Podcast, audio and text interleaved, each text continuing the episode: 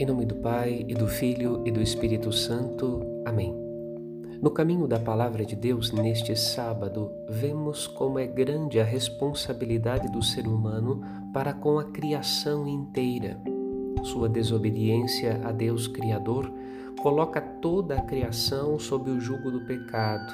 Ela fica interditada, pois o homem que deveria encaminhá-la para o bem está tomado pela iniquidade caminho da remissão do pecado passa pela redescoberta da responsabilidade individual para com a criação inteira.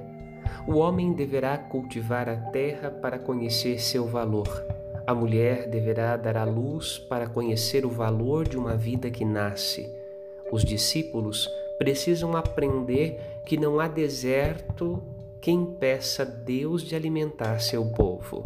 Antes, o deserto é fruto da desarmonia, da irresponsabilidade que afasta irmão de irmão numa mórbida complacência de si mesmo. A partilha está na alma do ser cristão. Um final de semana abençoado para você e para a sua família. Deus ama você. Padre Rodolfo.